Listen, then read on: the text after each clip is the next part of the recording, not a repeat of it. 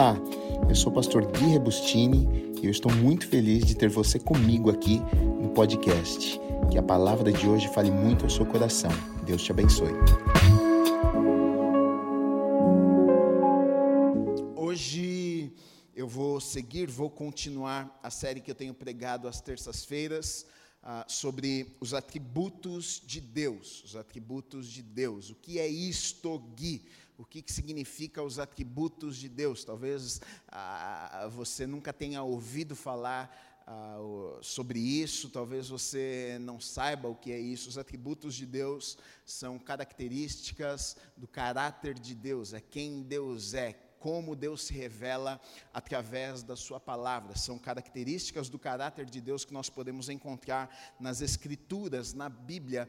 Ah, então a gente pode conhecer um pouquinho melhor do coração de Deus. Né? E quando nós lemos a Bíblia com esse entendimento ah, de quem é Deus, quando nós ah, olhamos e entendemos um pouco melhor do caráter de Deus, a gente consegue até entender melhor algumas coisas que a, Bí a Bíblia está nos dizendo, porque a gente começa a analisar e pensar: puxa, será que Deus faria isso? Será que qual é a intenção de Deus aqui? Porque ah, se o caráter de Deus é este aqui, Deus não poderia agir de outra forma. A intenção de Deus não seria outra se este não fosse o caráter de Deus. Então é sobre isso que nós estamos falando um pouquinho, e hoje eu quero falar sobre a justiça de Deus. A justiça de Deus. E é um assunto, na verdade, não muito até uh, falado, porém é um assunto falado na Bíblia. Nós podemos encontrar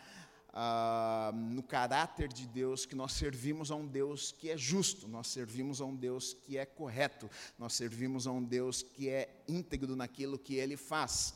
Uh, algumas pessoas têm até um, um, pouco de dúvida com relação a isso aqui.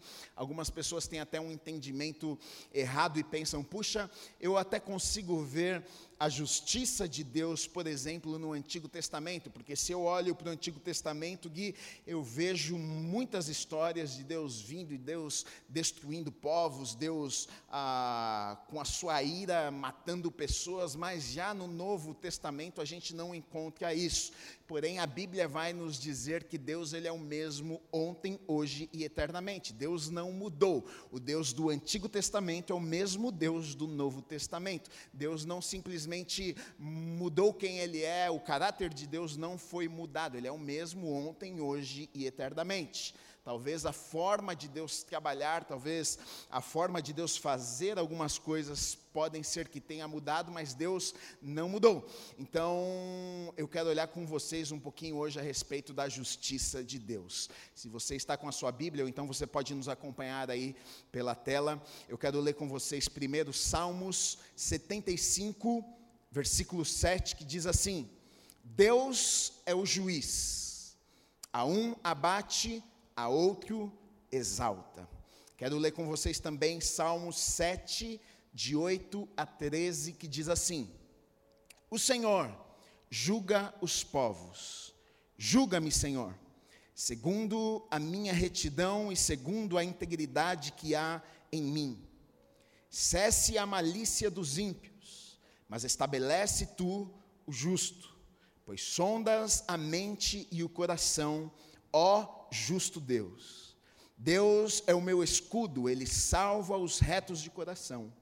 Deus é justo juiz, Deus que sente indignação todos os dias. Se o homem não se converter, afiará Deus a sua espada, já armou o arco, tem-no pronto, para ele preparou já instrumentos de morte, preparou suas setas inflamadas. Eu coloquei aqui justiça e retidão são praticamente a mesma coisa.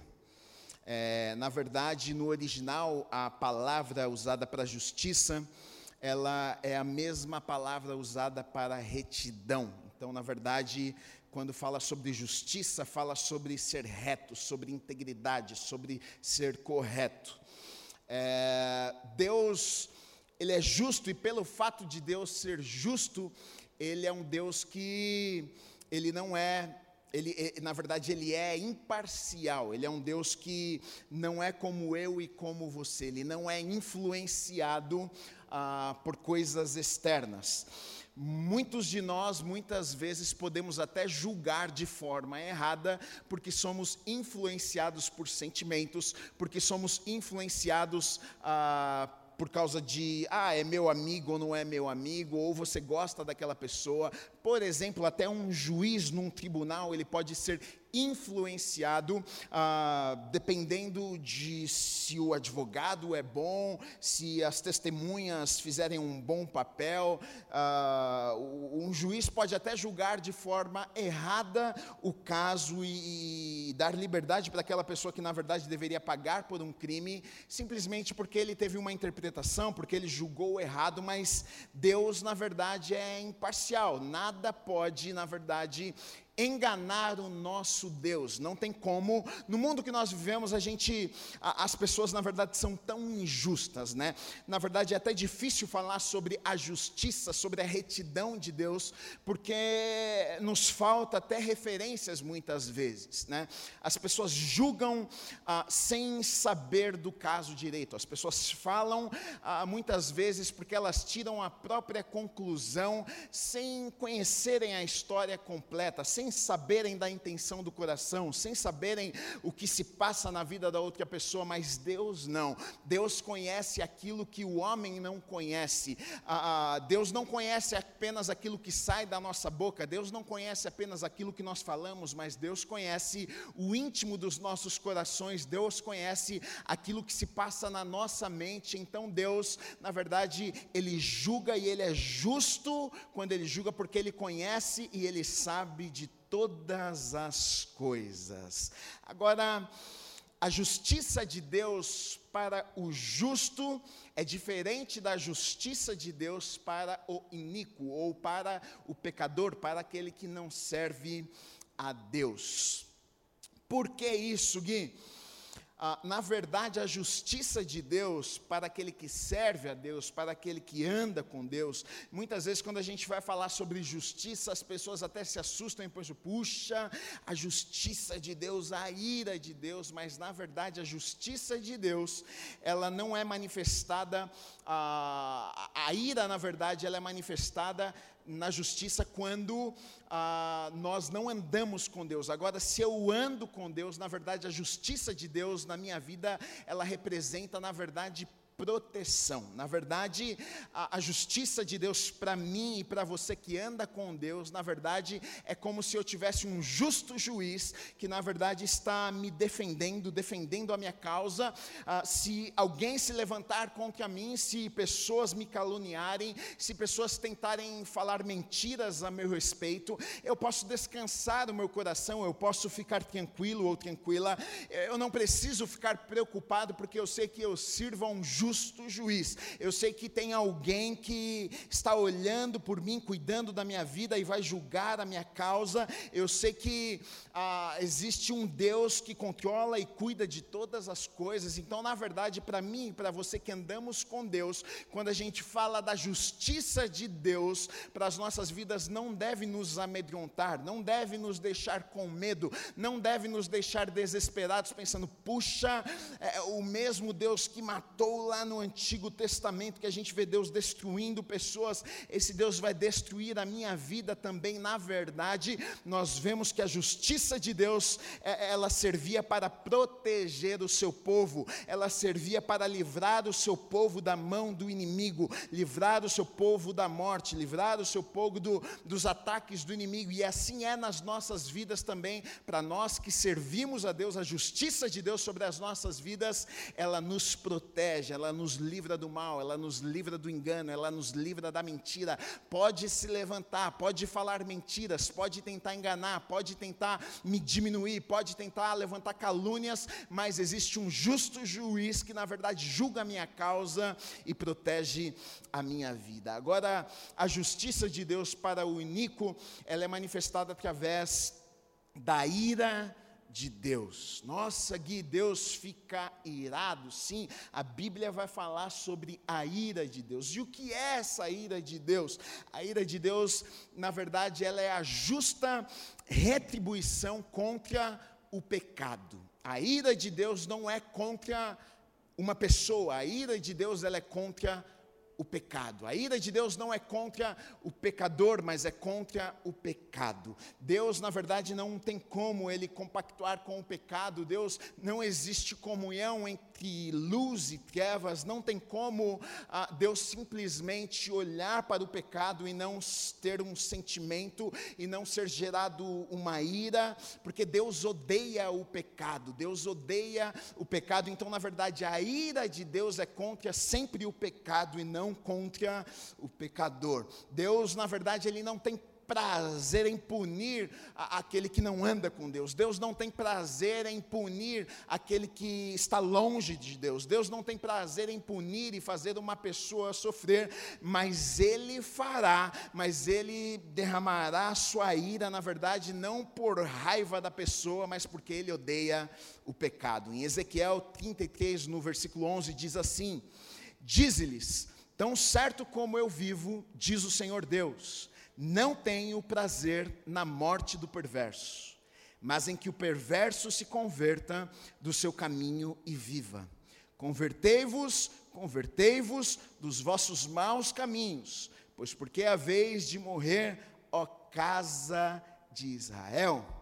Deus não vai inocentar. Na verdade, muitas vezes a gente pensa que ah, a gente prega e a gente só acredita ah, em um dos atributos de Deus, que é o amor. Nós cremos, nós servimos a um Deus de amor. Então, pelo fato de Deus nos amar, de tal forma Ele enviou o Seu Filho. Então, ah, pelo amor de Deus com as nossas vidas, então Deus não vai me, ah, Deus vai me inocentar. Deus não vai ah, me culpar. Deus não vai derramar Sua ira sobre a minha vida. Mas isto não é uma verdade verdade, querido. Lá em Êxodo 34, 6 e 7 diz assim: E passando o Senhor por diante dele, clamou: Senhor, Senhor, Deus compassivo, clemente e longânimo, e grande em misericórdia e fidelidade, que guarda a misericórdia em mil gerações, que perdoa a iniquidade, a transgressão e o pecado, ainda que não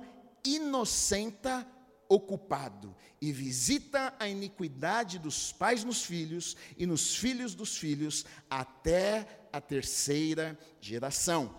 Em 1 Pedro 1,17 diz assim: Ora, se invocais como Pai aquele que, sem acepção de pessoas, julga segundo as obras de cada um, portai-vos com temor durante o tempo da vossa peregrinação.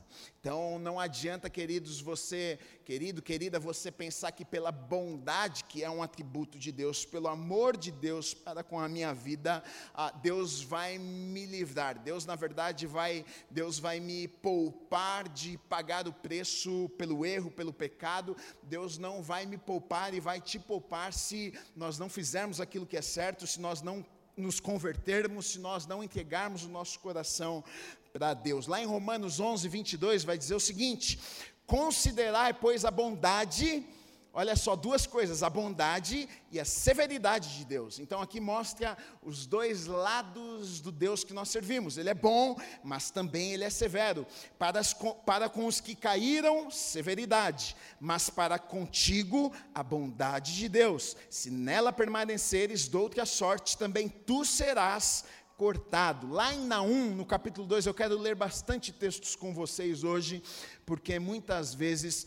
Ah, a gente não, não consegue ter um entendimento por não, não conhecer as Escrituras. Então eu quero ir na Bíblia e quero, quero ler com vocês para que a gente possa ver o que a palavra de Deus nos diz a respeito disso. Lá em Naum, no capítulo 1, de versículos 2 a 6, diz assim: O Senhor é Deus zeloso e vingador. O Senhor é vingador e cheio de ira.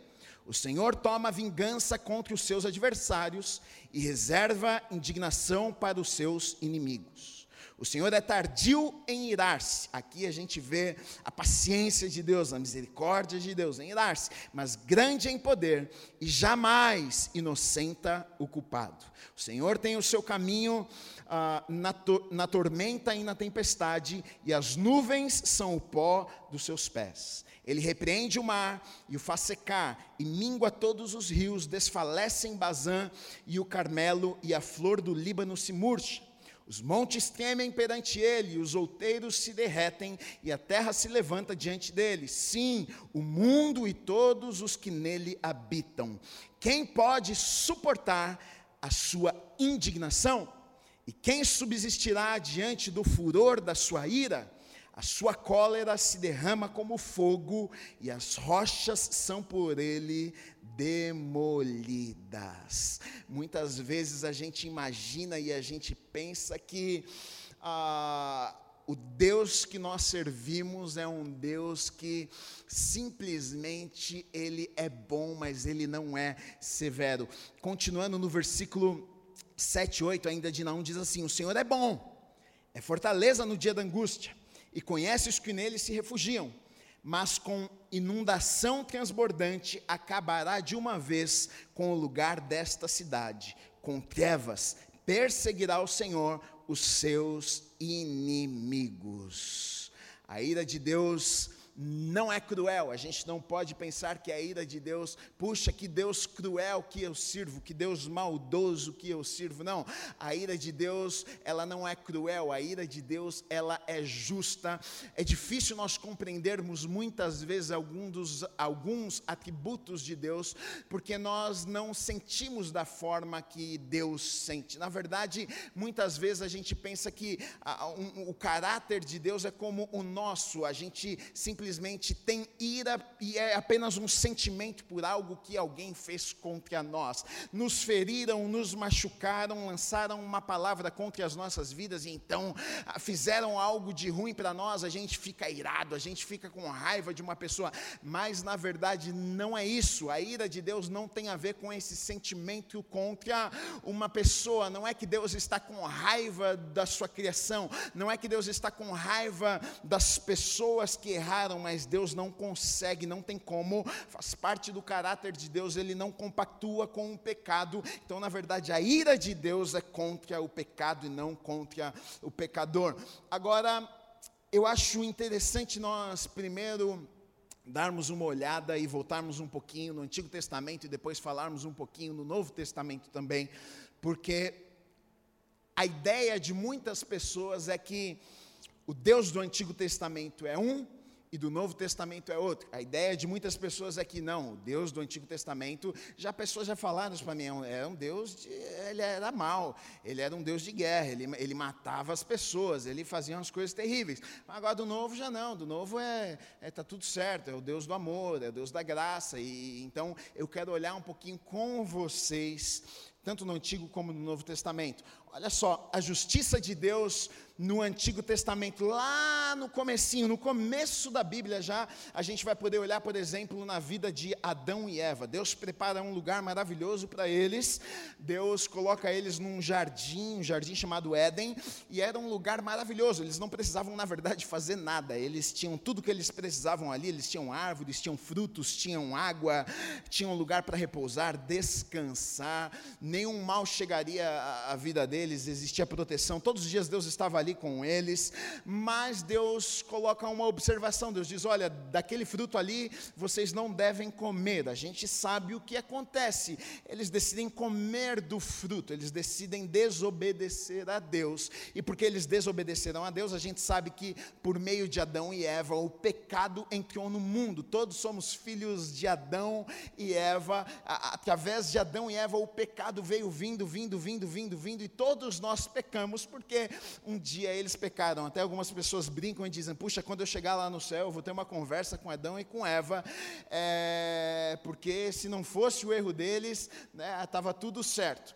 Mas aí o que, que acontece? Diante disso, desse episódio, Deus tira Adão e Eva deste lugar chamado Éden. E se você lê lá em Gênesis, depois do erro deles, você vai ver que Deus começa a falar algumas coisas para eles. Deus começa a dizer: Olha, vocês agora vão ter que trabalhar. A mulher agora, quando for ter filhos no parto, vai sofrer, vai chorar. O homem vai ter que suar, vai ter que ganhar o próprio pão, vai ter que trabalhar. A vida não vai ser fácil para vocês. Então, na verdade, Deus começa a mostrar várias consequências e coisas ruins que eles iriam colher diante daquele erro, porque eles escolheram deixar Deus de lado e fazer as suas próprias vontades. Então, lá no começo, a gente já vê uma punição, a gente já vê a ira de Deus contra o pecado e as pessoas colhendo algo sobre a vida delas por causa do erro e do pecado que, na verdade, afasta as pessoas de Deus. Antes eles estavam com Deus todos os dias, agora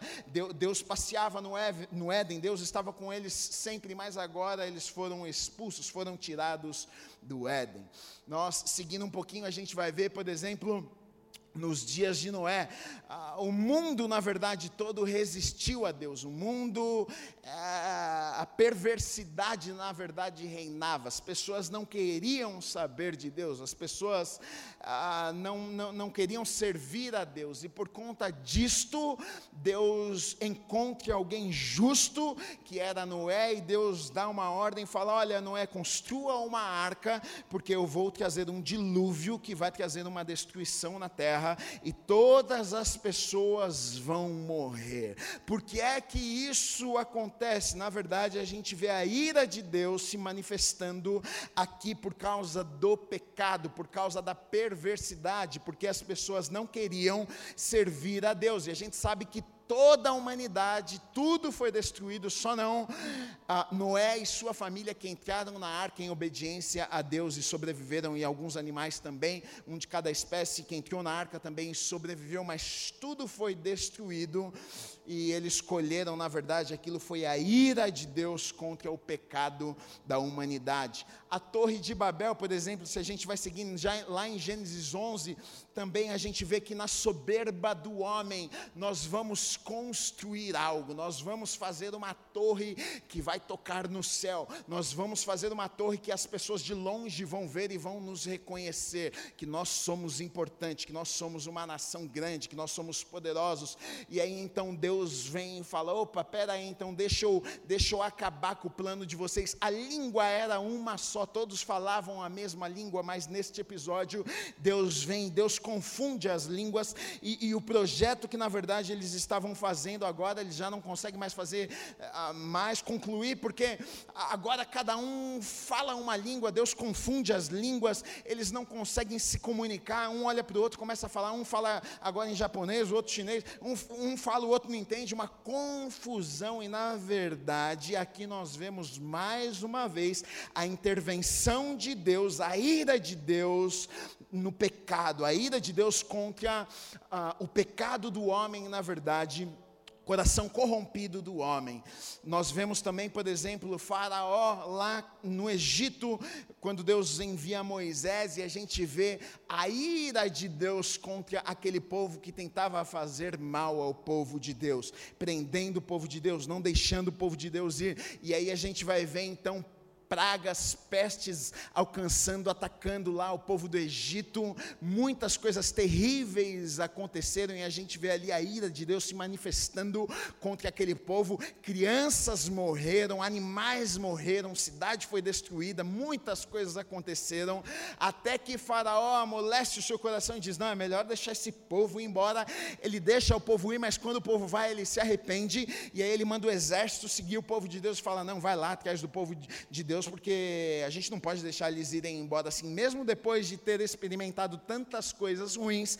E aí eles começam a perseguir o povo de Deus. Aí o que, que acontece mais uma vez contra, contra a iniquidade, contra o pecado, contra um povo que não amava Deus, contra um povo que não obedecia a Deus, contra um povo que queria causar dano e fazer mal ao povo de Deus. Deus vem e derrama sua ira contra o pecado lado e o exército está atravessando o mar, e aí então Deus dá uma ordem, aquele mar se fecha, e aí todo aquele exército morre no meio das águas afogados.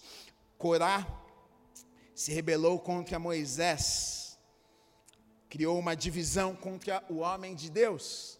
E aí a gente sabe da história, Moisés e Corá, eles estão lá, e aí Moisés fala: Bom, é, vamos fazer o seguinte, então, quem está comigo, fica desse lado aqui, quem está com Corá, quem é servo do Deus vivo, fica comigo. Quem está com Corá, fica do lado de lá. E aí o que, que acontece? O, o Corá e seus seguidores estão do outro lado.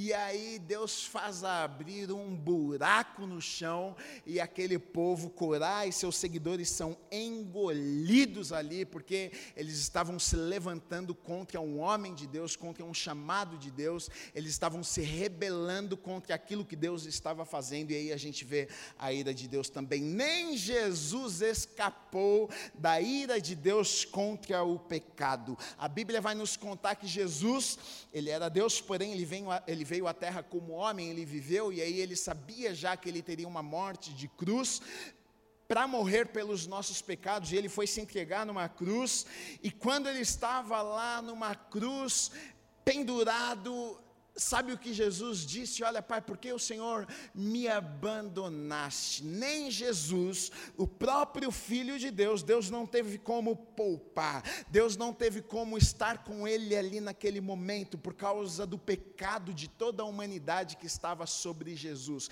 Não tem como Deus, a, a, a luz estar com trevas, não tem como Deus compactuar com o pecado. Então, naquele momento que Jesus estava, na verdade, carregando os pecados, pecados de toda a humanidade, Deus teve que virar as costas para Jesus, e naquele momento Jesus teve que passar por aquele momento sozinho, sozinho, sem Deus, pelo fato de todos os pecados, os nossos pecados, estarem sobre a vida de Jesus. A gente vê um Deus que por causa da sua ira contra o pecado, pessoas morriam, coisas terríveis aconteciam. Agora, se a gente pular para o Novo Testamento, a, a a gente, a, gente, a gente muitas vezes pensa assim, puxa, no Novo Testamento, Gui, aconteceu algo maravilhoso, porque no Novo Testamento nós vivemos um novo tempo, nós vivemos o tempo da graça. No Novo Testamento nós estamos ah, no tempo da nova aliança. O que é isto, Gui? O tempo da nova aliança foi a aliança, na verdade, superior, que foi firmada através do sangue de Jesus. Então, pelo fato de Jesus ter morrido numa cruz,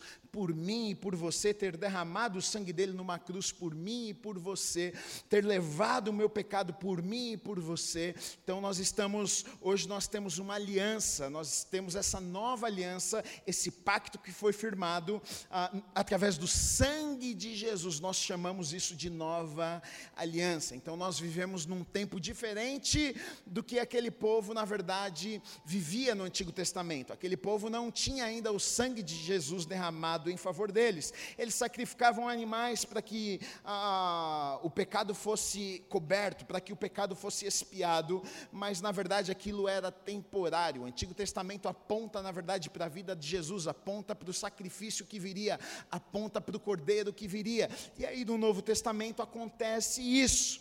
Agora, o que é maravilhoso, porque é o seguinte: a justiça de Deus, ela requer um pagamento, não, não tem jeito a justiça de Deus, pelo fato de Deus ser justo, ah, não tem como o pecado não ser pago, não tem como uma dívida não ser paga. Se eu pequei, se você pecou, é, por causa que nós servimos um Deus que é justo, a conta precisa fechar, a conta precisa ser paga.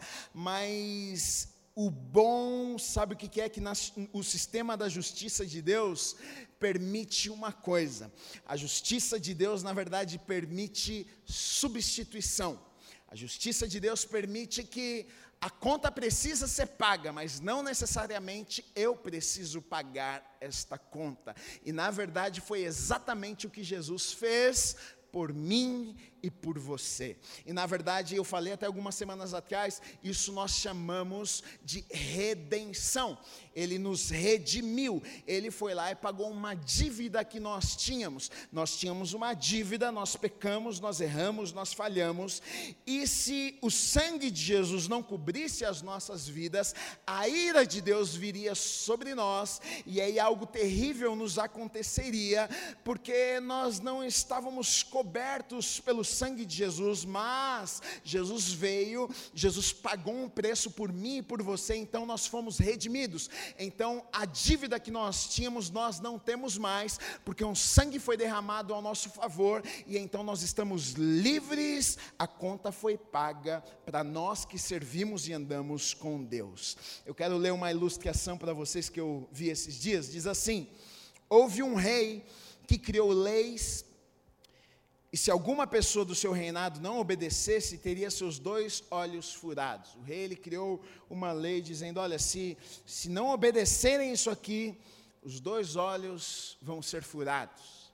E aí passou um tempo, levaram a primeira pessoa que não obedeceu à lei do rei, na presença do rei, para dizer: olha, esta pessoa que não obedeceu à lei que o Senhor determinou, então os olhos desta pessoa precisam ser furados. E para surpresa daquele rei, quando ele olha, era o seu próprio filho. E ele olha para o filho e ele fica pensando: como é que eu vou fazer agora? Porque a justiça precisa ser feita, eu não posso voltar atrás da minha palavra, aquilo que eu falei, eu decretei tem que acontecer. Eu falei que quem desobedecesse à lei teriam os olhos, dois olhos furados. Agora eu não tenho o que fazer. Mas então o rei teve uma ideia. Ele diz: puxa, dois olhos precisam ser furados. Então o, o, o, rei diz: Olha, a conta vai ser paga, justiça vai ser feita. Vamos fazer o seguinte então: fure um olho do meu filho e fure um olho meu. Assim, o rei demonstrou justiça e o rei demonstrou também amor. Deus poderia até fazer isso comigo e com você, mas Ele é tão bom, Ele é tão bom, que Ele não fez isso por mim e por você. Na verdade, Ele pagou a conta completa. É como se o rei dissesse: Olha, pode furar os meus dois olhos. O que Jesus fez na cruz por mim e por você, Ele foi lá e Ele quitou a dívida. Ele foi lá e Ele disse: Não, pode colocar na minha conta, que eu vou pagar. Eu vou, eu, o preço, essa dívida que a humanidade, que o pecador, que o pecado gerou na conta destas pessoas, pode deixar, eu vou vou pagar essa conta, eu vou morrer em morte de cruz para que eles sejam livres, para que essa dívida seja paga. Ele fez isso por mim e por você. Romanos 5, 8 e 9 diz assim: Mas Deus prova o seu próprio amor para conosco, pelo fato de ter Cristo morrido por nós, sendo nós ainda pecadores, logo muito mais agora, sendo justificados pelo seu sangue, seremos por ele salvos da ira. Então, o que me livra da ira de Deus? Ag é se eu sou bonzinho, se eu faço caridade, se eu trato a minha avó bem, se eu trato os meus amigos bem, se eu não minto, se eu trabalho direitinho, se eu pago os meus impostos, tudo isso é importante, mas o que te livra da ira de Deus não é o fato daquilo que você faz apenas, não é o fato de você ser legal, de você ser uma pessoa bacana, não. O que me livra da ira de Deus contra o pecado, porque todos nós pecamos, todos nós somos pecadores, o que me livra da ira de Deus contra o pecado que. Ah, eu cometi, é o sangue de Jesus que cobre a minha vida. Então, eu que sou cristão, sou salvo, entreguei minha vida para Jesus. Estou livre da ira de Deus, que eu, eu, eu, Deus não vai vir e vai me punir se eu entreguei minha vida para Ele? A resposta é sim. Tanto agora, como no dia do juízo final. Deus vai nos poupar da sua ira, tanto agora, por causa do sangue de Jesus, como no dia do juízo final. Olha o que diz em 1 Tessalonicenses 1,10: E para aguardardes dos céus o seu Filho, a quem ele ressuscitou dentre os mortos, Jesus, que nos livra da ira vindoura. Então, o que nos livra da ira vindoura? Jesus. 1 João 1,9 diz assim: Se confessarmos os nossos pecados, Ele é fiel e justo para nos perdoar os pecados e nos purificar de toda injustiça. 1 João 2, 1 e 2 diz assim: Filhinhos meus, estas coisas vos escrevo para que não pequeis. Se todavia alguém pecar, temos advogado junto ao Pai, Jesus Cristo, o justo, e ele é a propiciação pelos nossos pecados, e não somente pelos nossos próprios, mas ainda pelos do mundo inteiro. Então, se você anda com Deus, se você serve a Deus, se você um dia entregou o seu coração para o Senhor, se você se arrependeu dos teus pecados, o sangue de Jesus lava a minha vida, cobre a minha vida e a tua vida também. Nós não vamos experimentar a ira de Deus sobre as nossas vidas, tanto aqui nesta terra como no dia do juízo final, e eu vou falar um pouquinho com vocês sobre isto também, porque ah, as pessoas que não creram, as pessoas que não creem, as pessoas que não ah, se reconciliaram com Deus, as pessoas que não aceitaram o sacrifício de Jesus, as pessoas que não andam com Deus, as pessoas que não se arrependeram dos seus pecados, estas irão experimentar, infelizmente, a ira de Deus, tanto no tempo que nós vivemos, tanto nos dias de hoje, como no dia do juízo final, que será o grande dia que, que Deus vai julgar, na verdade, o pecado de toda a humanidade.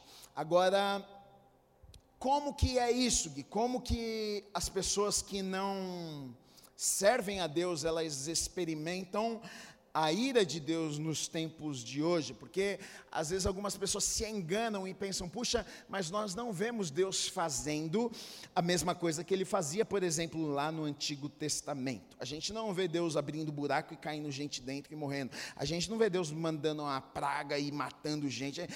A, gente não vê Deus fazendo as mesmas coisas que ele fazia, então a gente pensa, a gente muitas vezes pode se enganar, as pessoas podem se enganar pensando que pelo fato de nós não vermos talvez da mesma forma que Deus fazia, não significa que Deus ainda não, não significa que Deus não se ira contra o pecado mais, não significa que aquele que não serve a Deus, aquele que não se arrepende dos seus pecados, não vai experimentar a ira de Deus. Ah, o primeiro passo, na verdade, Romanos vai falar muito sobre isso. O primeiro passo ah, é rejeitarmos a Deus. Na verdade, o primeiro passo para uma pessoa, para ela experimentar essa ira de Deus, ela rejeitar a Deus. Olha o que diz em Romanos 1, de 18 a 23: diz assim: A ira de Deus se revela do céu contra toda impiedade e perversão dos homens que detêm a verdade pela injustiça. Portanto, o que de Deus se pode conhecer é manifesto entre eles, porque Deus lhe manifestou.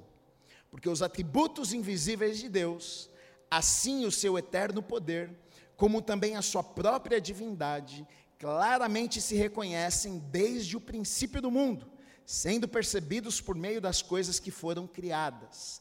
Tais homens são, por isso, indesculpáveis. O que o apóstolo Paulo está dizendo aqui é o seguinte: não tem desculpa, porque desde a criação Deus se revela, desde a criação Deus está se revelando, está se mostrando, então não tem desculpa.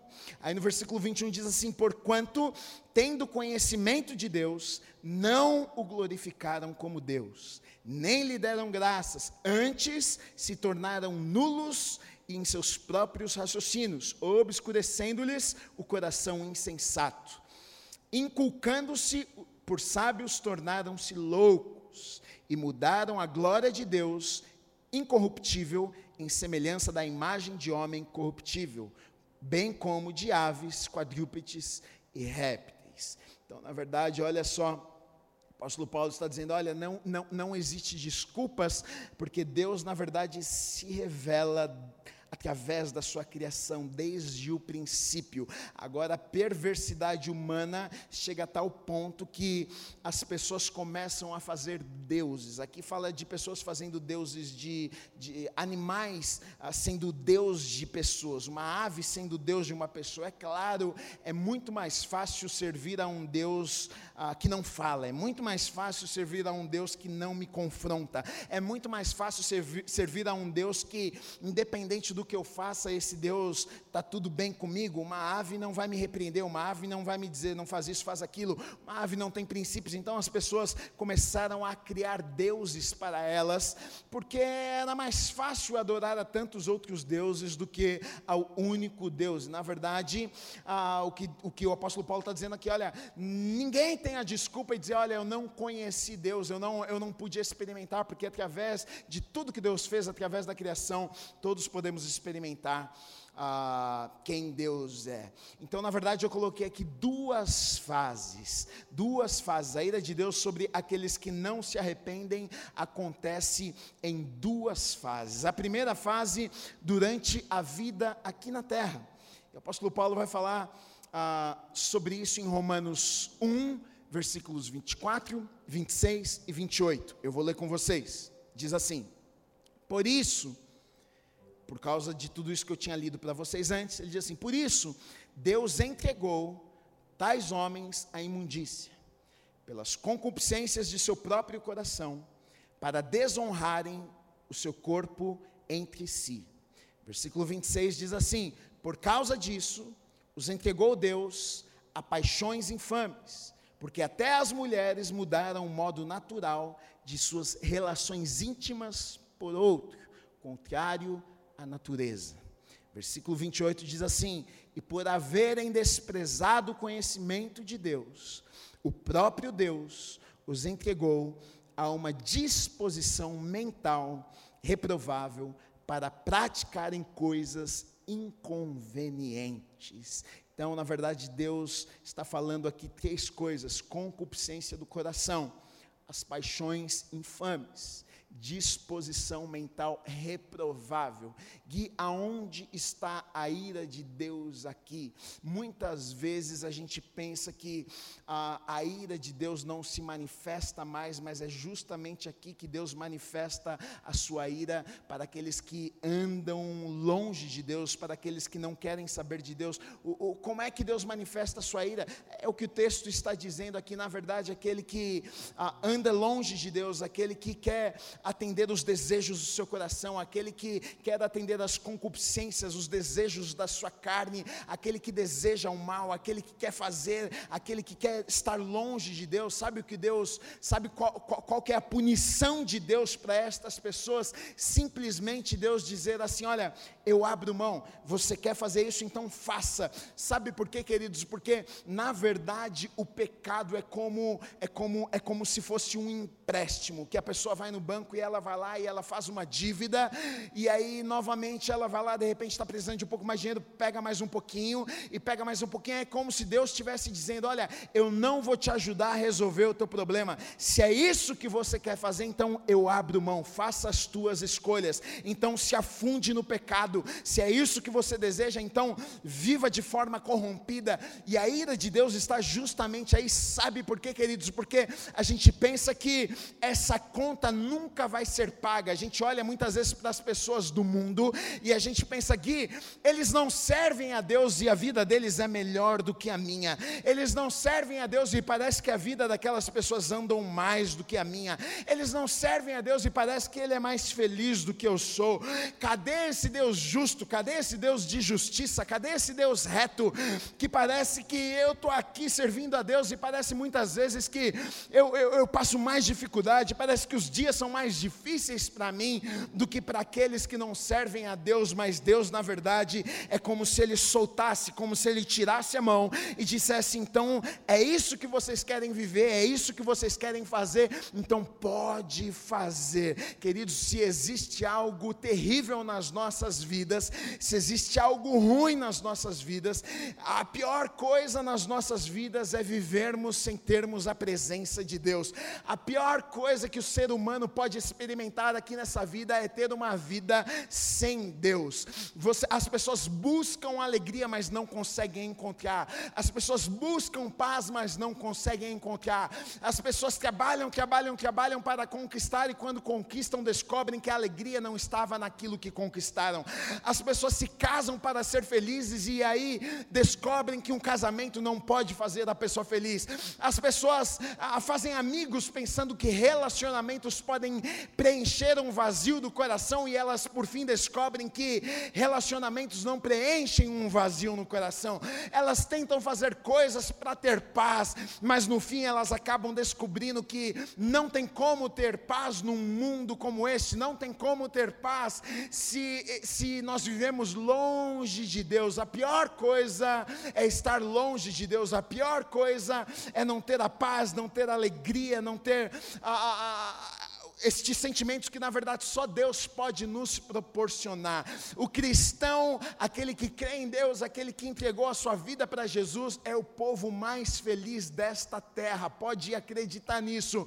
Você pode passar por dificuldades, você pode passar por momentos difíceis, você pode ter lutas no teu casamento, você pode ter é, lutas com os seus filhos. A vida muitas vezes não é fácil. Deus nunca nos prometeu que seria fácil, mas eu tenho certeza, eu te garanto que alegria que você tem no seu coração, a paz que a palavra de Deus diz que excede todo entendimento, que invade o teu coração todos os dias. O mundo não conhece, o mundo não tem, porque Deus simplesmente abriu mão, porque Deus simplesmente disse: olha, então façam o que vocês querem fazer, então viva da forma que vocês querem viver. A ira de Deus está justamente aqui. Deus abriu mão dessas pessoas. Castigo, na verdade, para o pecado é mais pecado ainda. Castigo do pecado no tempo que nós vivemos, sabe qual é? É Deus falar, então, pode fazer. E aí você pode perceber que um pecado leva a outro pecado. Um erro leva a outro erro. A pessoa começou com uma coisinha, e daqui a pouco a vida inteira da pessoa está enrolada. Daqui a pouco casamento está enrolado, daqui a pouco os negócios estão enrolados, daqui a pouco é dívida, daqui a pouco é isso, daqui a pouco é aquilo. O pecado leva ao pecado, e aqui está justamente a retribuição, aqui está a ira de Deus contra o pecado. O pecado vai levando a outros pecados, e a vida da pessoa vai ficando toda torta, vai sendo deformada, a vida da pessoa vai sendo consumida pelo pecado. Mas Gui, é, tá bom, mas é, é, só isso? Não, não é isso, porque na verdade a Bíblia vai falar sobre o grande dia, na verdade, que Deus vai manifestar a sua ira contra o pecado e contra o pecador, que na verdade é a segunda fase, que é após a morte. Em Romanos 2, de 5 a 11, diz assim: Mas segundo a tua dureza de coração, impenitente, acumulas contra ti mesmo ira para o dia da ira e da revelação do justo juízo de Deus, que retribuirá a cada um segundo o seu procedimento. A vida eterna aos que perseverando em fazer o bem, procuram glória, honra e incorruptibilidade, mas ira e indignação aos facciosos que desobedecem à verdade e obedecem à injustiça. Tribulação e angústia virão sobre a alma de qualquer homem que faz o mal, ao judeu primeiro e também ao grego. Glória, porém, e honra e paz a todo aquele que pratica o bem, ao judeu primeiro e também ao grego, porque para com Deus não há acepção de pessoas. Aí lá em Apocalipse vai falar sobre esse dia do juízo, esse dia que Deus vai julgar, esse dia que Deus vai manifestar a sua ira contra o pecado. Lá em Apocalipse, no capítulo 20, dos versículos 11 a 15, diz assim: Vi um grande trono branco, e aquele que nele se assenta, de cuja presença fugiram a terra e o céu, e não se achou lugar para eles. Vi também os mortos, os grandes e os pequenos postos em pé diante do trono. Então se abriram livros, ainda outro livro, o livro da vida foi aberto. E os mortos foram julgados segundo as suas obras, conforme o que se achava escrito nos livros. Deu o mar dos mortos que nele estavam. A morte e o além entregaram os mortos que neles havia, e foram julgados, um por um, segundo as suas obras. Então a morte e o inferno foram lançados para dentro do lago de fogo. Esta é a segunda morte, o lago de fogo. E se alguém não foi achado inscrito no livro da vida, esse foi lançado para dentro do lago de fogo. Apocalipse 21, 8 diz assim: Quando, porém, quanto, porém, aos covardes, aos incrédulos, aos abomináveis, aos assassinos, aos impuros, aos feiticeiros, aos idólatras e a todos os mentirosos, a parte que lhes cabe será no lago que arde com fogo e enxofre, a saber, a segunda morte. Dia terrível, pior dia da história, dia que a ira de Deus de fato vai se manifestar, o dia que Deus vai julgar os pecados, e aqui vai dizer que aquele que não estiver inscrito, o seu nome não estiver no livro da vida, este será lançado no lago de fogo. Dia terrível. Ah, se, se, se, se todos nós tivéssemos consciência disso aqui, e na verdade o que eu estou falando hoje para mim e para você, isso deve gerar temor nos nossos corações, porque a palavra de Deus é verdade, a palavra de Deus não vai passar um i, os céus, a terra, o mundo, muitas coisas podem acontecer, pode passar, mas a palavra de Deus não passa. O que está escrito aqui vai acontecer. Então, querido, se você tem um entendimento, se você ouviu essa palavra nessa noite, olha só, isso aqui vai acontecer, vai chegar um dia que todo joelho se dobrará, vai chegar chegar um dia que talvez as pessoas vão estar lá e vão dizer: Olha, Deus, será que eu não tenho uma chance ainda? Será que não tem como agora eu me reconciliar? Será que não tem como eu pedir perdão pelos meus erros? Será que não tem perdão? Será que agora não dá tempo de eu acertar as coisas?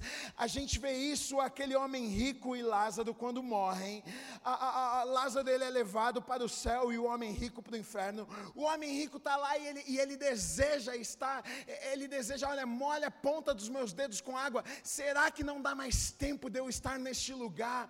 E aí ele fica indignado, aquele homem rico fica indignado, porque ele diz: Olha, como é que ninguém me contou sobre isto aqui que eu estou vivendo? Como é que ninguém me falou disto aqui? Se alguém tivesse me falado, se alguém tivesse me contado que existia céu, que existia inferno, que isso aqui era uma realidade, por que não me contaram? Por que não pregaram a palavra? Por que não me, fará, me falaram a respeito do Evangelho? Por que não me falaram a respeito de Jesus? É por isso que nós precisamos compartilhar a palavra de Deus. É por isso, se você ama alguém, se você ama um familiar, se você ama as pessoas que estão perto de você, é por isso que nós precisamos levar as boas novas do Evangelho, porque certamente o dia vai chegar onde todo joelho vai se dobrar, certamente o dia da ira, o dia do juízo de Deus vai vir, e lá vai ser o acerto de contas, não vai ter jeito, ali o nome que não estiver escrito no livro da vida, estas pessoas serão jogadas no lago de fogo e passarão por toda a eternidade em agonia e sofrimento, lugar preparado para diabos e os seus anjos caídos, demônios, e estas pessoas estarão ali também. Muitos podem pensar que elas estão livres da ira de Deus, que elas podem pecar, que elas podem fazer o que elas querem, que não importa o que eu faça, ah, aqui a gente vive no tempo da graça, Deus Deus é um Deus de amor. Olha, tá tudo certo, mas querido, se você não aceitar o sacrifício, se você não entregar o seu coração para Jesus, se o sangue de Jesus não cobrir a tua vida, pode ter certeza, se você morrer nessa situação, você vai infelizmente experimentar a ira de Deus e vai ser lançado neste lugar terrível. Agora, para mim e para você que somos filhos, para nós que aceitamos o Senhor nos nossos corações, para nós que que andamos com Deus, por mais que a gente passe aflições aqui nessa terra, por mais que você diga, puxa, Gui, parece que eu olho para as pessoas e vejo, parece que a vida de outras pessoas que não servem a Deus é mais fácil do que a minha, mas deixa eu te dizer uma coisa, é, essa vida ela é tão passageira, ela passa tão rápido, é num piscar de olhos, a gente não sabe o dia de amanhã, a gente não sabe até a volta de Jesus, de repente Jesus volta, de repente ele volta e todos nós que servimos a Deus vamos ser levados, ou então nesta noite você dorme e não acorda mais, nós não sabemos, a vida é um sopro, mas para mim e para você, que somos filhos, eu vou ler Apocalipse 21, de 1 a 7, diz assim: Vi novo céu e nova terra, pois o primeiro céu e a primeira terra passaram, e o mar já não existe. Vi também a cidade santa, a nova Jerusalém, que descia do céu, da parte de Deus, ataviada como noiva adornada para o seu esposo. Então ouvi grande voz vinda do trono dizendo: Eis o tabernáculo de Deus com os homens. Deus habitará com eles. Eles serão povo de Deus, e Deus mesmo estará com eles. E lhes enxugará dos olhos toda lágrima, a justiça de Deus vai ser feita nas nossas vidas, e a morte já não existirá, já não haverá luto, nem pranto, nem dor, porque as primeiras coisas passaram, e aquele que está sentado no trono disse: Eis que faço novas todas as coisas, e acrescentou: Escreve, porque estas palavras são fiéis e verdadeiras. Disse-me ainda: tudo está feito. Eu sou o Alfa e o Ômega, o princípio e o fim. Eu a quem tem sede darei de graça da fonte da água da vida. O vencedor herdará estas coisas, e eu lhe serei Deus, e ele me será filho. Deixa eu dizer uma coisa para você. Por último, só, você que serve a Deus, Deus é um Deus justo, e você pode até chegar a pensar que, puxa, Gui, eu não experimento essa justiça de Deus, parece que eu faço, faço, faço, e parece que Deus não está vendo, mas a Bíblia vai falar sobre recompensa, recompensa eterna. Da mesma forma, aqueles que vão, infelizmente, experimentar uma ira de Deus e vão passar por toda a eternidade no lago de fogo, no, no lago de fogo, no inferno, eu e você que servimos a Deus, Deus, nós vamos ter recompensas. A Bíblia chama isso de galardão. Nós seremos premiados porque nós servimos a um Deus que é justo. Nós servimos a um Deus que faz justiça. Deus está vendo a minha vida e a tua vida. Ele não vai deixar que você passe pelo que está passando e você não seja justificado e ele não faça nada na sua vida. Olha o que diz em 2 Coríntios 5:10, porque importa que todos nós compareçamos perante o tribunal de Cristo, para que cada um receba segundo o bem ou o mal que tiver feito por meio do corpo. Apocalipse 22, 12, só para terminarmos, e eis que venho sem demora, e comigo está o galardão que tenho para retribuir a cada um segundo as suas obras. Existe um presente, existe algo, existe uma recompensa preparado para mim e para você. Deus está preparando para mim e para você a justiça para nós que servimos a Deus vai ser feita. E tudo aquilo que nós plantamos aqui na terra um dia vai ser reconhecido e nós vamos colher por toda a eternidade. A conclusão desta noite dessa, da, da palavra que foi nos dada essa noite é: se você serve a Deus, se você anda com Deus, fique tranquilo. Algumas vezes a gente pode até se sentir injustiçado. Às vezes as pessoas são injustas conosco. Às vezes falam mentiras a nosso respeito. Às vezes a gente planta, planta, planta e parece que não colhemos aquilo que plantamos. Eu preciso saber que um dos atributos de Deus é que eu sirvo, você serve a um Deus que é justo. Ele é justo, pode ter certeza. Aquilo que você faz, aquilo que você planta, pode ter certeza, você vai ser retribuído e retribuída por isso. Existe um galardão que está sendo preparado. Talvez você não experimente todas as coisas aqui nessa terra. Talvez nem tudo aquilo que você plantou aqui você vai colher aqui, mas certamente você vai receber o seu galardão no céu. E para você que não serve a Deus, para você que não serve a Deus, é um chamado de Deus para a tua vida nessa noite. Essa palavra é para gerar temor no seu coração. É uma realidade, é uma verdade.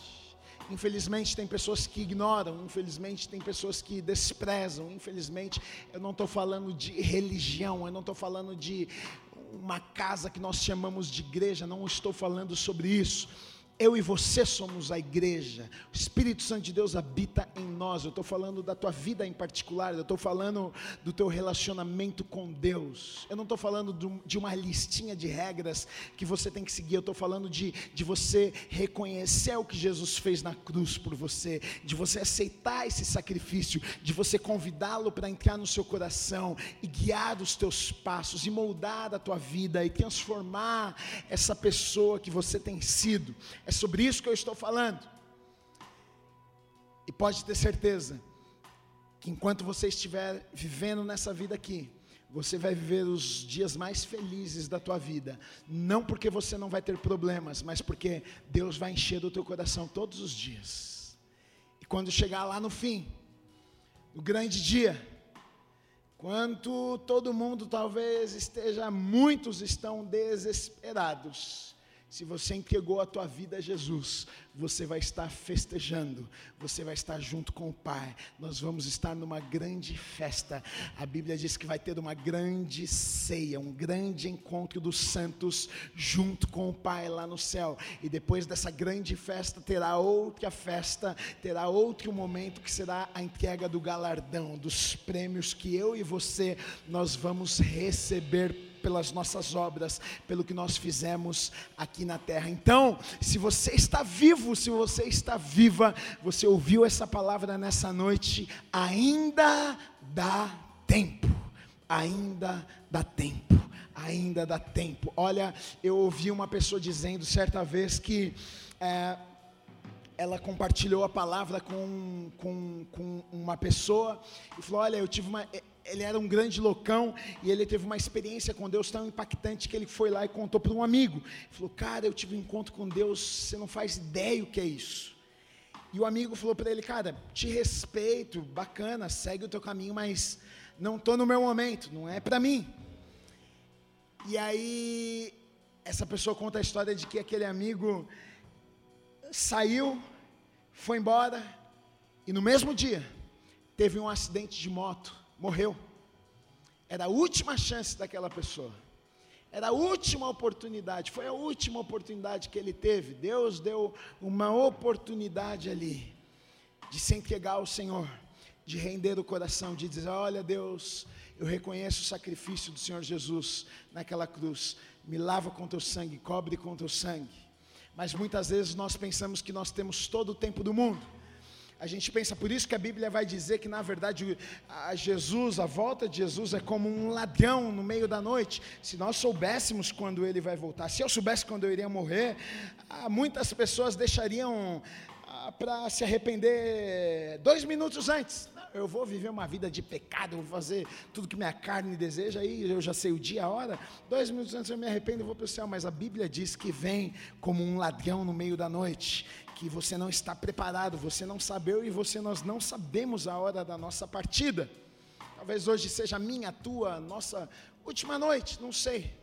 E Deus está te dando esta chance nessa noite de fazer uma oração, de entregar o teu coração para Jesus, para que você viva o que Ele tem preparado para você nesta terra, e depois que você partir daqui, você viva por toda a eternidade com o Senhor no céu e, com todos os santos numa grande festa por toda a eternidade. Eu não vou nem orar com você, mas da sua forma, do seu jeito, você pode, aonde você estiver, você pode fazer uma oração. Falar com Deus não precisa saber falar com Deus. Você não precisa, Gui, mas eu não sei fazer uma oração. Você faça a oração. É como você estivesse conversando com um amigo. Você pode dizer: Olha, Jesus, eu ouvi essa palavra nessa noite. Olha, eu, eu acredito que o Senhor morreu na cruz por mim, sabe? Eu já pequei tanto, já fiz tanta coisa que eu sei, no meu consciente, no meu coração, eu sei que está errado, sei que é pecado, eu sei que não deveria ter feito, sabe? Já, já errei tanto, já falhei tanto, mas olha, me perdoa, lava o meu coração, me dá uma chance, me, sabe, eu não, eu não quero viver dessa forma, eu quero, eu quero andar com o Senhor, eu quero, eu quero viver o que o Senhor tem preparado para a minha vida, Pai, me lava com teu sangue, me dá essa oportunidade, vem morar no meu coração, é isso que você precisa fazer, convidar Jesus para morar no teu coração, se arrepender dos teus pecados, e deixa eu te dizer uma coisa, você vai viver a melhor vida que você poderia viver aqui nessa terra, e quando você partir dessa terra também, amém?